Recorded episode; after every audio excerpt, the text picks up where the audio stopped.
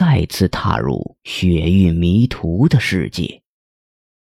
与以往不同，迎接他的不是冰天雪地，反而是一片黑暗，一片安静的黑暗。他动动脚步，地面硬中带软，不是在雪地，雪地应该是软中带硬。伸出手摸向前方的黑暗，硬硬的。他摸到一面墙壁，大约过了几十秒，眼前的视野才渐渐显露轮廓。在山洞里，他认得这里，第七龙脉。幽深的山洞，墙壁微微发出浑浊的黄光。原来刚才看不清，是眼睛暂时无法适应光线的变化，从一个明亮的环境中进入一个昏暗的环境中。人的瞳孔需要放大来吸收更多的光线，但人不是猫科那种夜行动物，无法迅速调节眼睛的瞳孔，所以进入黑暗的时候都要经历一段很长的视觉调节时间。地面铺着一层薄薄的泥土，或者从之前进洞的判断来看，根本不是什么泥土，一层烤成蓉状的肉絮。带着腥味儿，十分恶心。左右的墙壁透着光，偶尔能看到一两个影子从墙面闪过。他知道，那影子不是来于墙壁之上，而是来于墙壁之中。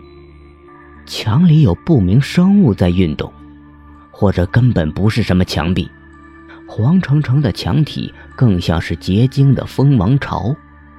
他想起来那个记者的猜测，进入这条通道的人更像是活的祭祀品。通道两头的光亮略有不同，他猜想明亮一点的那边可能有人，便快步靠了过去。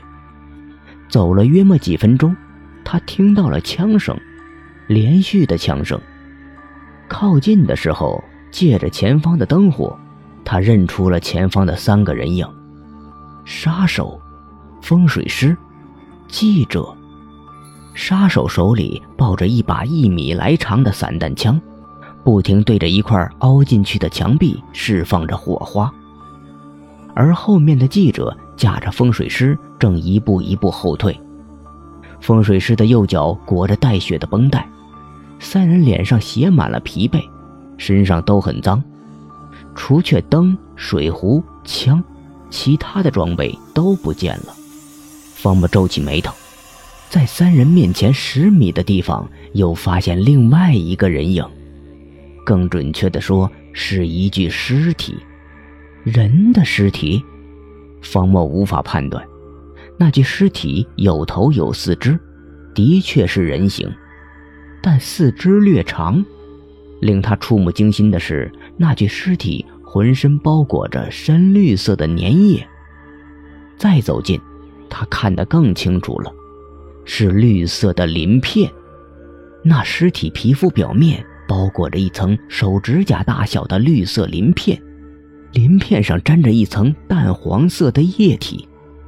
尸体头部朝下，看不清楚面目，趴在地上，更像一条蜥蜴。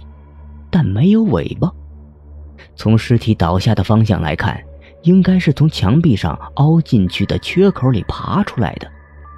墙壁里的那些影子，方墨又往墙壁里瞄了一眼，里面亮着淡黄色的光，模糊一片，什么都看不见，像琥珀一样。怎么说？